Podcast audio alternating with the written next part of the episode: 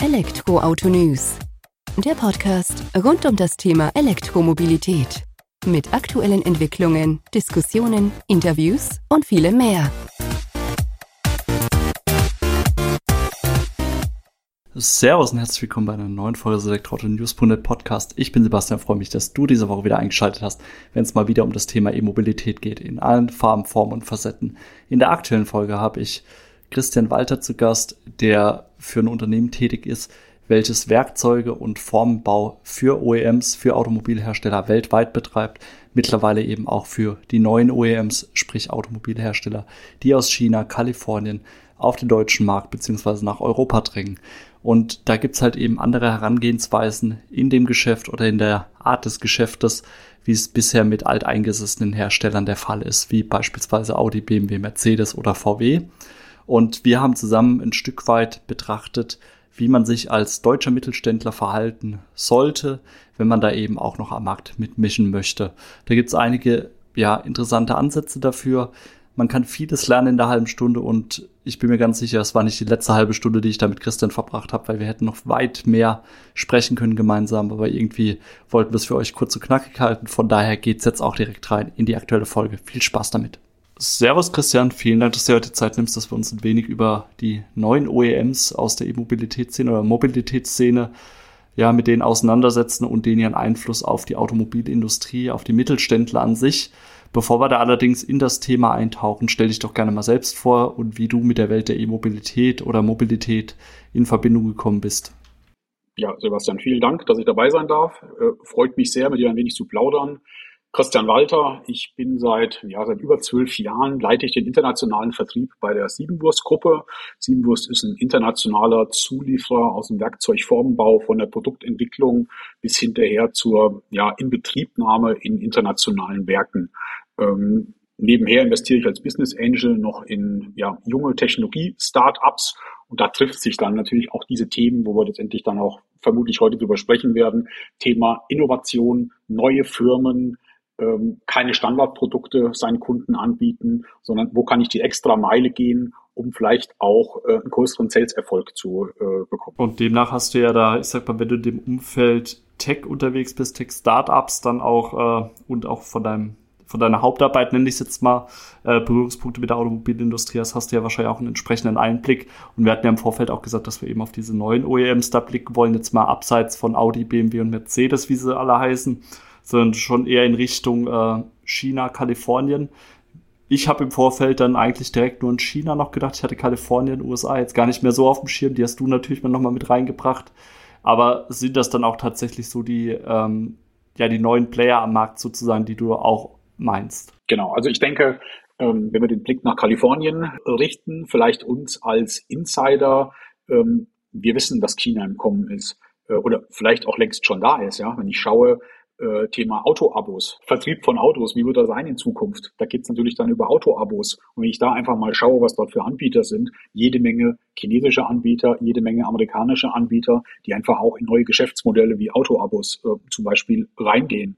Und wenn ich mir das anschaue, der Blick geht nach Kalifornien, aber ich habe natürlich auch die Dienstleister in China, die aufholen und vor allen Dingen einfach mal wertneutral an die Sache rangeht. Das heißt nicht deutsche Hersteller schlecht machen, sind die in keinster Weise, aber auch nicht ausländische Schle äh, Dienstleister schlecht machen oder OEMs schlecht machen.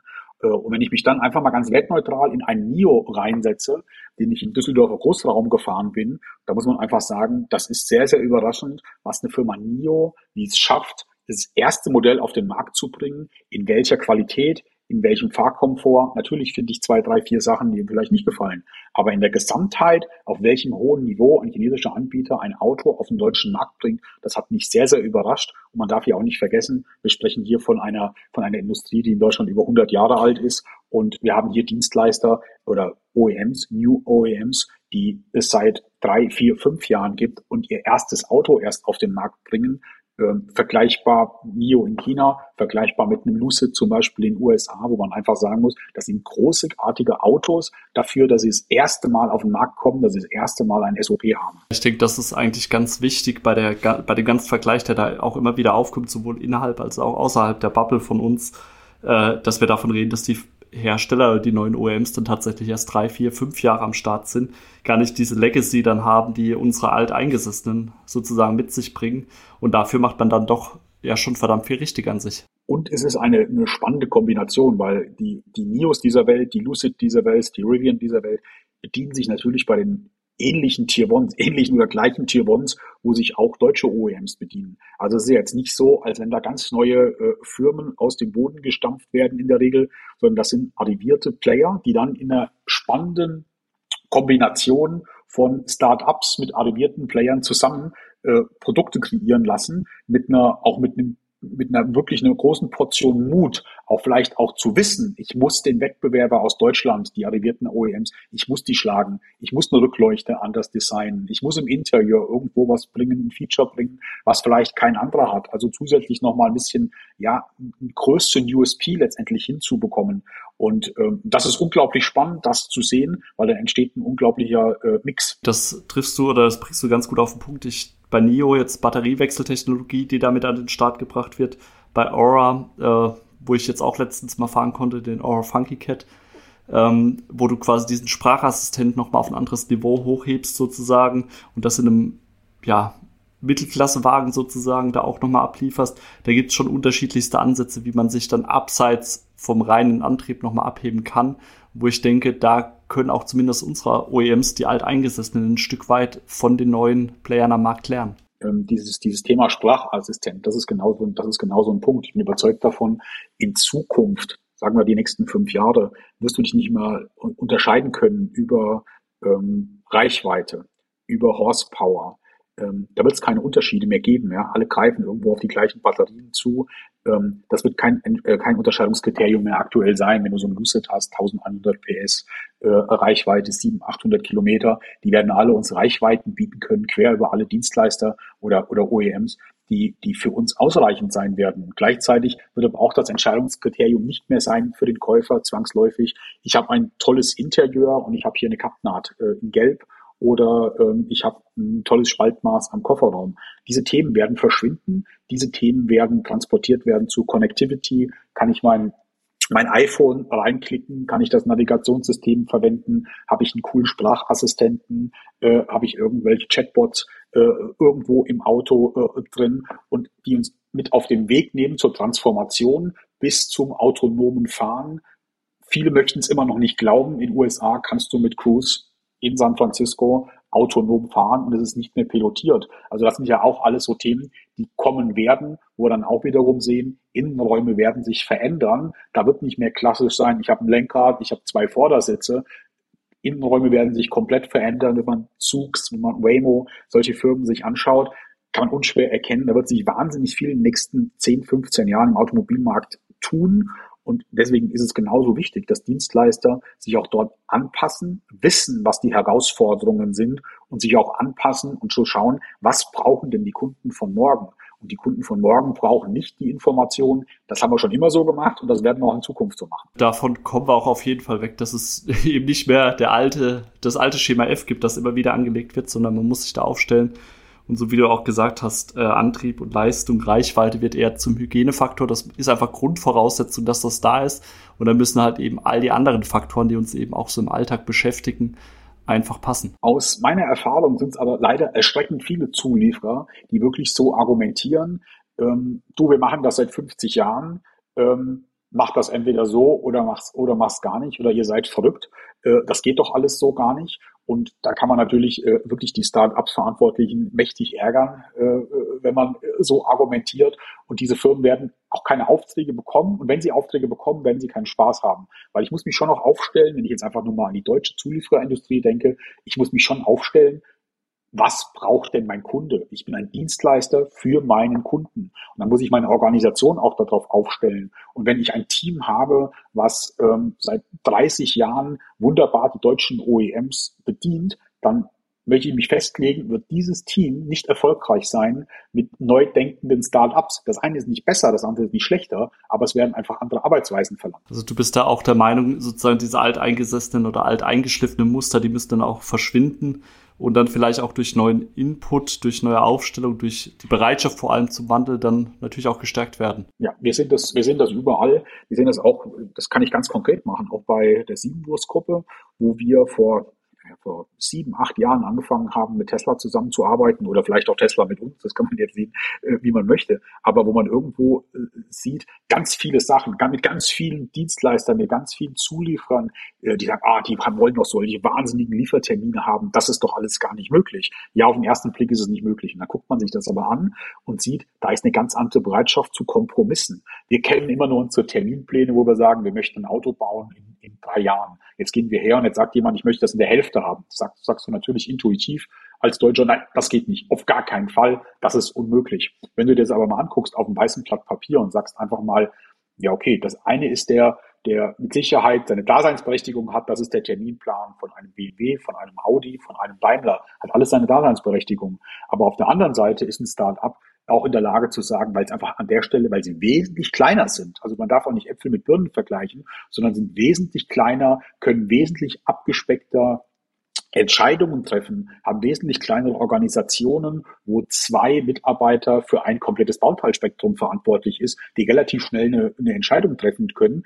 Deswegen kommen natürlich auch kürzere Lieferzeiten zustande, weil die natürlich sagen, wir haben gar nicht diese ganzen ja, Entscheidungswege innerhalb der Organisation, diese ganzen Checklisten. Also von daher auch da mal die Mut zu haben, ja, okay, wir lassen uns mal auf einen Liefertermin ein, der vielleicht für heute für uns verrückt ist, aber wir schauen uns das mal an, ob wir es nicht doch schaffen können, ohne voreingenommen zu sein, mit einem weißen Blatt Papier und überlegen uns mal nicht, warum es nicht geht, sondern überlegen uns mal, wie es geht. Und das sehe ich immer wieder und das kann auch eine große Chance sein, weil es so ein Druck durch die Organisation auch geht, zu sagen, Mensch, guck mal, haben wir doch irgendwie geschafft, gar nicht mal so schlecht und können vielleicht auch die ein oder anderen neu erworbenen Skills vielleicht über die Organisation ausbreiten. Sehr wertvolle Hinweise deinerseits und ich denke gerade, das sind so Punkte, ich komme ja auch selbst aus der Zuliefererindustrie von einem mittelständischen Unternehmen und wir haben damals auch, oder die Firma bedient immer noch die deutschen OEMs hauptsächlich, stellt sich aber auch auf und ich glaube, die können die Stärke nutzen oder unsere Stärke war da schon immer auch dieses schnelle, kompromissbereite Wege finden, ähm, was bei den deutschen OEMs dann in Anführungsstrichen ein Stück weit an Wert verloren hat, weil da gab es dann diese Ablaufpläne, Terminpläne und so weiter, die natürlich auch ihre Daseinsberechtigung haben in diesem großen Ablauf. Aber wenn man dann auf Augenhöhe, so wie du eben gesagt hast, mit diesen kleinen Teams agieren kann und auch schnell liefert, ist das wahrscheinlich auch eine riesige Chance für alteingesessene, in Anführungsstrichen, Mittelständler hier in Deutschland, dann auch bei den neuen OEMs Fuß zu fassen und da neues Geschäft zu machen. Absolut, aber dafür ist es wirklich wichtig, gerade für die alteingesessenen Mittelständler, und ich bin ein großer Fan des Mittelstands, wo ich sage, das ist eine riesen ja, Triebfeder für die deutsche Wirtschaft. Das ist kontinuierliches Wachstum, das ist kontinuierliches Unternehmertum.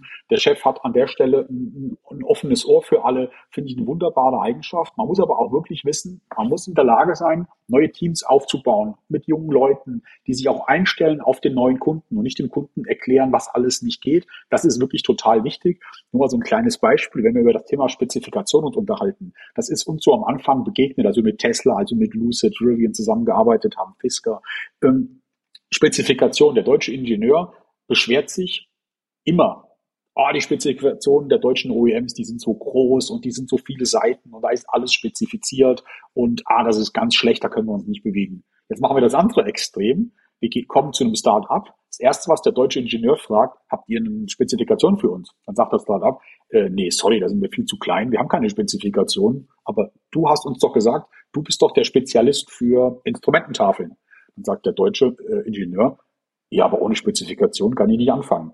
Und das sind immer, also das ist, das ist ganz, ganz oft genau scheitert an diesem Punkt. Und wo ich einfach sagen kann, eigentlich ist es doch ganz smart, dass der, dass der, dass der New OEM hergeht und sagt, Sebastian, du hast mir doch gesagt, du bist der Spezialist für Elektromobilität. Also sag du uns doch, wie es geht. Schreib du uns doch auf, was die wichtigsten Kernpunkte sind der Spezifikation. Wir segnen das zusammen ab. Welche Toleranzen sind denn überhaupt machbar? Du machst den Vorschlag, wir segnen das ab, dann haben wir unsere Spezifikation. Das ist so ein Beispiel, wo man relativ einfach was umstellen kann. Anstatt dass ich darauf warte, dass du mir was gibst, schlage ich dir einfach was vor und dann kommst du relativ schnell auch ins Arbeiten. Und das ist so eine Empfehlung, die ich geben kann, mit den New OEMs wirklich auch zu arbeiten und das funktioniert auch. Ich denke gerade der Ansatz, wo du eben sagst, oder dieser Hinweis da, der neue OEM oder der OEM kommt zu dir und sagt, hey, du bist der Spezialist für XYZ, das ist ja genau das, wo du eigentlich unterwegs sein willst. Du willst ja gar nicht äh, da nur nach Spezifikation arbeiten. Du willst ja eigentlich grundsätzlich deine Stärke, deine Erfahrung damit reinbringen und das dann auch verkaufen. Nur weil du es vielleicht in der Vergangenheit nicht so konntest, weil du eben in diesem alten Muster drin warst,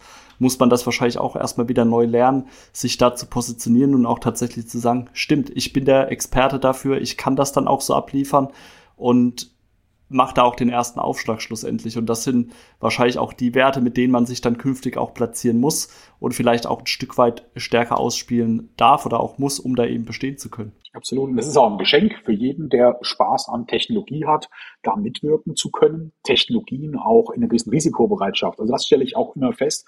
Du hast so zwei du hast so zwei Stoßrichtungen von, ähm, von, von Sales-Prozessen. Wenn du in Deutschland bist und sagst, ich habe Kunststoffmaterial, das hat noch nie jemand ähm, getestet. Ganz neu, ganz tolle Eigenschaften. Sagt dir, würde dir der deutsche Kunde sagen, der deutsche OEM sagen, äh, das lassen wir mal lieber, also das ist mir zu risikoreich. Gleiche Thematik in USA, gleiche Thematik in China. Wir haben hier ein neues Material, es hat noch, noch, noch nie jemand getestet, hat die und die Vorteile, ist von mir aus Carbon durchsetzt. Sagen dir die New OEMs, oh, das ist klasse, das nehme ich. Also wir sehen auch hier eine Bereitschaft, auch mal zu sagen, ja, das kann schiefgehen. Aber die Wahrscheinlichkeit, dass wir es doch irgendwie hinkriegen und sparen dafür auch 30 Prozent, wird in Kauf genommen, weil einfach für den, aus Sicht des New OEMs der Gewinn höher ist, dass auch mal was schief geht, als wir in Deutschland, wo wir es in der Kultur mittlerweile sehr, sehr tief verankert haben, wir möchten nicht scheitern. Wir sind alle auf der sicheren Seite. Das siehst du bei Startups, das siehst du bei, bei Tier Ones, das siehst du bei OEMs, wo immer gesagt wird, ja, ich bin auf der sicheren Seite. Wir bauen einen Prototypen. Du musst mir aber garantieren, dass der Prototypen funktioniert. Und da habe ich dann die amerikanische Kultur, um das mal als Beispiel zu nennen, die da wesentlich offener sind und sagen, ja, lass uns, lass uns zusammen probieren. Vielleicht scheitern wir, dann machen wir zwei, drei, vier Loops, aber irgendwann wird es funktionieren mit dem Lesson Learned. Und da ist meine Erfahrung, da wirst du als Lieferant, wenn du mutig bist, auch nicht alleine gelassen, sondern das ist auch ein, äh, das ist auch ein Prozess, der mit dir gegangen wird. Und da muss ich einfach sagen, das macht einfach großen Spaß, äh, an solchen Projekten teilzuhaben. Man lernt halt, denke ich, auch unheimlich viel selbst in der Zeit oder in so einem Prozess dann auch schlussendlich. Und äh, wie sicher ist denn eigentlich sicher, auch heutzutage bei vermeintlichen Prototypen, wo man sagt, okay, wir sind schon immer äh, den Weg A gegangen, den gehen wir jetzt auch weiterhin, weil das zum Erfolg geführt hat. Aber so wie du sag, gesagt hast, man muss da vielleicht auch mal ähm, das Risiko gegen den Nutzen gegenrechnen und dann sagen, okay, eine gewisse Chance zum Scheitern ist da. Aber natürlich, wenn die Chance zum, ähm, ich nenne es mal jetzt Sieg überwiegt, wäre es ja eigentlich folgerichtig, den Weg zu gehen, weil dann kann man ja auch den Unterschied am Markt machen, um dann auch wieder relevant oder relevanter zu sein, gerade wenn man es mit den neuen OEMs dann sozusagen auch aufnehmen will. Im Autorennen würdest du sagen, wenn du nie einen Unfall hattest, bist du nie schnell genug gefahren. Und da ist auch ein bisschen was dran, weil du einfach hergehen musst und musst einfach sagen, mit, ich leg mich da fest, keiner in Deutschland wird mehr Produkte verkaufen können mit 0815. Das geht durch alle, ob das jetzt ein, ein, ob das jetzt Blech ist, ob das Elektronik ist, ob das Kunststoff ist. Irgendwo sind die Zeiten vorbei, dass du ein Kunststoffteil lieferst, ein Kunststoff-Spritzgusswerkzeug lieferst, sondern es wird immer um Komponenten, um Machbarkeiten. Ähm, ein Kunde hat ein Problem, du versuchst dieses Problem zu lösen. Darum wird es immer gehen. Und ähm, und das wird auch die Triebfeder sein in, in, in Zukunft. Und deswegen ist das auch ganz wichtig, dass wir diese Kultur haben, auch mal zu scheitern. Das heißt ja nicht, dass du vollkommen wahnsinnig in irgendwelche Themen reinläufst, aber durchaus aber auch mal zu sagen, unser Vertriebsteam, unser Entwicklungsteam ist gut. Wissen es heute? Nee, da müssen wir vielleicht einen Prototypen bauen als Technologieträger, müssen das mit dem Kunden besprechen, mit, mit offenem Ausgang. Aber diese Mut dann auch zu haben, sich da einfach auch mal einzulassen und zu sagen, das ist halt nun mal neues Material, ähm, nach besten Wissen und Gewissen alle Vorkehrungen zu treffen, auch in kommerzieller Hinsicht, das ist alles okay, aber dann auch zu sagen, ja komm, wir machen das mal, weil es natürlich auch eine Strahlkraft hat, wenn du solche Themen gelöst hast, zieht das natürlich auch andere Kunden äh, an. Und das ist mal ganz sicher, wenn du in dieser ähm, EV-Welt unterwegs bist, kommen natürlich noch andere interessante Sachen. Das heißt, wir sind in äh, äh, Flugdrohnen. Solche Themen poppen dann hoch, weil jemand von Tesla wechselt vielleicht zu einem Archer, wechselt vielleicht zu einem Jobi. Solche Themen. Oder es geht zu einem autonomen Traktorhersteller. Das heißt, wenn du da einmal den, den, den Fuß reingefunden hast, in diese, in diese chinesische Welt, in diese äh, amerikanische Welt, vielleicht auch nach Israel, dann öffnet sich da für dich wirklich ganz, ganz neue Möglichkeiten und, ähm, und auch Chancen für Unternehmen auch zukunftsfit zu machen. Genauso sollte man das, denke ich, auch sehen. Das ist eine eine Chance sozusagen, da den Fuß reinzubekommen, wenn man sich auch verändert darauf einlässt sozusagen, um sich dann eben auch noch künftiges Geschäft in anderen Bereichen eben zu erschließen, weil genau dieser Wechsel oder diese ja, ähm, Übertragung von Technologien in andere Branchen ähm, nimmt dich ja dann auch mit, weil wenn du als der Spezialist für Dämmungen bekannt bist, ähm, ist es wahrscheinlich dem neuen OEM oder deinem Kunden, deinem Ansprechpartner erstmal egal, ob du das für Autos, Flugdrohnen oder Radiowecker machst, in Anführungsstrichen, ähm, weil er ja davon ausgeht, als Spezialist für Dämmungen kannst du das dann für alles machen, was dir als Lieferant dann wahrscheinlich auch wieder dementsprechend Chancen einräumt, um da Marktanteile zu gewinnen. Ja, wobei wir Deutschen, da stelle ich fest, wirklich da komplizierter sind, als zum Beispiel in Amerika äh, der Fall ist. Wenn du ähm, in Deutschland sagst, ja, du bist ähm, Automotive äh, geprägt, machst du 90, 95 Prozent Automotive-Umsatz, kommst du nicht so einfach in Haushaltswaren rein. Auch da ist das nicht zu unterschätzen. Das ist wie mit alten OEMs, mit neuen OEMs ist es genauso Automotive mit Haushaltswaren. Es wird anders gedacht. Es wird, äh, du brauchst aber gleichzeitig auch wieder die Offenheit. Da musst du ein eigenes Haushaltswarenteam aufbauen, die sich um die Miles dieser Welt vielleicht irgendwo kümmern. Aber zu glauben, ich kann alles mit dem gleichen Prozess abarbeiten, das wird, äh, das wird nicht funktionieren. Aber was halt auch da sehr, sehr spannend ist, ähm, für Großserienhersteller, die würden jetzt natürlich sagen, ah, Lucid, Rivian, die haben noch nicht hohe, äh, hohe Stückzahlen. Flugdrohnenhersteller haben auch keine hohen Stückzahlen. Heißt aber auch, da gibt eine gewisse Chance, ähm, dort den Einstieg zu finden, weil vielleicht der Fokus der ganz, ganz großen Zulieferer auch noch nicht da ist, dass die ganzen Zulieferer sagen, na komm, wir warten noch mal fünf Jahre, bis die Stückzahlen letztendlich hochgehen, hat aber auch zur Folge, dass für dich als Unternehmen, vielleicht auch als kleinerer Mittelständler in Deutschland, durchaus eine Chance ist, vielleicht auch mal in Business reinzukommen, wo vielleicht auch ein Flugdrohnenhersteller sagt, du, du bist vielleicht nicht der Flugdrohnenhersteller-Experte, aber wenn du für ja, die New OEMs gearbeitet hast, passiert genau das, was du gesagt hast, Sebastian. Ähm, du hast die Technologie A und B drauf, also kannst du für uns auch die Technologie C in der Kombination äh, hinbekommen, weil eben diese Hersteller noch nicht die Bude eingeladen kriegen von Großserienherstellern. Das war, denke ich, ein sehr, sehr wertvoller Hinweis, äh, wo du eben auch gesagt hast, dass man diese Chance auch nutzen soll, da bei kleinen Stückzahlen jetzt schon mitzuwirken, sich mit einzubringen und dann nicht nur zu sagen, okay, ich fange ab 100.000 äh, Stück aufwärts an, da mal meine Maschinen anzuschmeißen, sondern dann quasi mit dem neuen OEM auch zu wachsen und man sieht es ja, Neo Xpeng, äh, Lucid Trivian, wie sie alle heißen, dass die Stückzahlen dann eben doch hochgehen, dass der Bedarf da ist, dass neue Modelle auf den Markt kommen, dass ja auch da die Räder schneller gedreht werden in Zukunft. Und wenn du da halt dementsprechend früh dich platzieren oder positionieren kannst, wirst du davon ja auch schlussendlich profitieren. Absolut. Wenn ich meine, wenn ich meine Kontakte langjährig ausgebaut habe und bin schon seit fünf Jahren dort äh, äh präsent, bei diesen neuen Kunden habe ich natürlich, ich kenne die Ansprechpartner, ich habe Projekte gemacht, der New OEM weiß dich einzuschätzen. Das ist natürlich ungleich einfacher, als wenn ich jetzt zu einem Tesla gehe und sage, Mensch Tesla, ich habe dich zehn Jahre nicht gewollt, habe dir noch nicht mal ein Angebot geschrieben. Jetzt hast du die Größe, dass ich das würde, ich würde dir gerne mal ein Angebot schreiben. Unschwer zu erkennen, was Tesla sagen würde. Du pass mal auf, ich habe dich zehn Jahre nicht gebraucht. Jetzt sind schon fünf andere vor dir. Also das ist auch sowas, was mir ganz wichtig ist, auch in unserer Diskussion, ähm, wirklich zu verstehen, dass die Zuhörer auch verstehen, es ist wirklich ein, ein Prozess. Es ist nicht nur zu sagen, oh, das ist cool, für diese Firmen zu arbeiten. Ich muss wirklich wollen, meine Organisation umzustellen auf diese neuen Kunden. Also das heißt Geschwindigkeit. Ich muss manches anders machen. Ich muss nicht jeden Prozess in der Firma ähm, äh, umdrehen, aber ich muss vielleicht die ersten 30 Prozent im Prozess ändern in meinen Teams, um diese Kunden erreichen zu können. Ganz pragmatisches Beispiel, wenn du mit Kalifornien arbeiten willst, geht dein Arbeitsalltag mit deinen Calls um 17 Uhr los wenn der Projektleiter morgens um sechs reinkommt und macht um halb fünf Feierabend, hast du eine ganz pragmatische Geschichte, das wird nicht funktionieren. Also Folge dessen, und du hast die ganze Woche über Calls mit Kalifornien, äh, heißt das auch, ich muss in der Lage sein, mich da ein bisschen drauf einzustellen, muss auch ein Team haben, die da, die da einfach Lust drauf haben, das auch zu tun. Genau, da sind wir ja wieder an dem Punkt, wo wir anfangs gesagt haben, man muss sich eben drauf einstellen, man muss Strukturen ein Stück weit anders denken. Und wenn es in Anführungsstrichen nur die simple Sache ist, wie auf die geänderten Arbeitszeiten deiner Kunden zu reagieren, ich fand da auch deinen Hinweis sehr wichtig.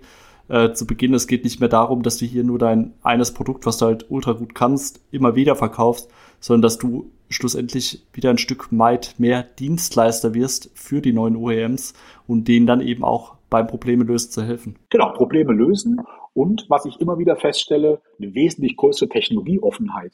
Auch da zu sagen, ey, das ist was Neues und du hast einfach wesentlich schneller Entscheider, wie du das wirklich vorstellen kannst. Hier habe ich eine neue Technologie, hier habe ich ein neues Material, lass uns zusammen was machen, lass uns einen Prototypen aufbauen. Das ist ein, wirklich ein sehr, sehr interessantes Feld, was du dort letztendlich hast. Aber das wird auch in Zukunft immer mehr sein. 0815, das wird nicht funktionieren, weil du musst dir natürlich auch die Frage stellen, warum soll ein Lucid, ein Tesla, ein Rivian bei dir ein Kunststoffteil in Deutschland bestellen? Das gibt's. Aber warum sollen sie das bei dir bestellen, wenn es in Mexiko und den USA auch tausend Kunststoffartikelhersteller gibt. Also das heißt auch, bevor ich jetzt zu einem Kunden gehe, muss ich schon nochmal für mich ausarbeiten, was ist denn eigentlich, wo kann ich denn eigentlich helfen? Welches Problem könnte ich denn lösen? Wo bin ich denn super? Also da bin ich wieder in einem Strategieprozess auch, um zu sagen, was ist denn mein Alleinstellungsmerkmal? Wo bin ich denn richtig, richtig gut, dass ich das letztendlich auch verkaufen kann?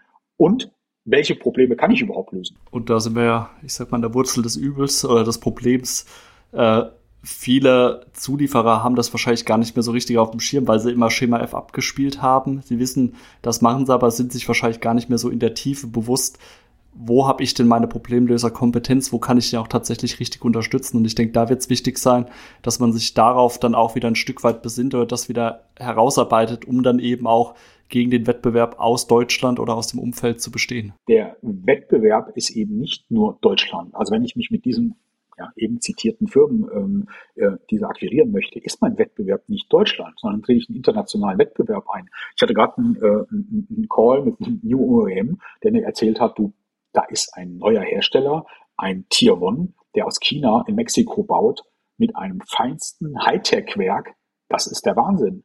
Jetzt sage, sagen natürlich viele, ja, das ist schon öfters gescheitert. Ja, aber es kommen immer mehr auf den Markt. Und dann muss ich mich mit auseinandersetzen ich möchte ein Produkt liefern. Das ist auch mal ein ganz wichtiger Punkt. Wer sind denn eigentlich meine Wettbewerber? Und mein Wettbewerb ist eben nicht irgendwie 100 oder 130 Kilometer um ein Kirchturm rum, sondern wer sind meine Wettbewerber international? Und wenn ich in die USA möchte, wenn ich nach China möchte, unschwer zu erkennen, da wird es relativ viele Firmen geben in deinem Bereich und du brauchst irgendwo einen Plan, wie ich mich dort absetzen möchte, beziehungsweise was ich dorthin bringen möchte. Wenn ich das nicht habe und habe gar keinen Plan, um mich irgendwo interessant zu machen und schaffe das noch nicht mal in Deutschland, ähm, würde ich davon abraten, mir ein Flugticket zu kaufen. Gute Schlussworte aus meiner Sicht. Ich äh, denke, wir haben da sehr, sehr viel Input jetzt von dir bekommen. Auch äh, haben wir das, glaube ich, ganz gut gespiegelt, worauf man achten muss. Ich bin der Meinung, wir haben wahrscheinlich noch Gesprächsstoff, äh, Gesprächsstoff für die nächste halbe Stunde, dreiviertel Stunde. Sollte das jetzt aber hier mal zu lieben der Zuhörer, Zuhörerinnen beenden, können das aber gerne, wenn du möchtest, nochmal in einem weiteren Gespräch aufgreifen. Von daher erstmal vielen Dank für deine Zeit, für deine Einblicke, Christian und freue mich da auf den kommenden Austausch mit dir. Sehr, sehr gerne. Man glaubt, es kann so schnell geht eine halbe Stunde um. Aber war doch wieder sehr interessant, die Einblicke, die uns Christian da gegeben hat in die Welt der Automobilindustrie, wie sie sich wandelt und wie sich auch eben deutsche Mittelständler neu aufstellen müssen, wenn sie mit neuen OEMs, Automobilherstellern aus China, Kalifornien oder anderen Teilen der Welt zusammenarbeiten möchten. Wird nicht das letzte Mal gewesen sein, dass ich mit Christian im Gespräch war. Das hatten wir im Nachgang dann schon nochmal so besprochen. Von daher hör auch künftig rein in den Podcast von elektroautonews.net und würde mich natürlich freuen, wenn du eine positive Bewertung bei iTunes hinterlässt. Die hilft uns weiter, das Ganze noch ein Stück weit mehr in die Welt hinauszutragen, E-Mobilität noch ein Stück weit mehr außerhalb unserer Bubble zu verankern. Vielen Dank fürs Zuhören. Mach's gut. Bis zur nächsten Woche. Ciao.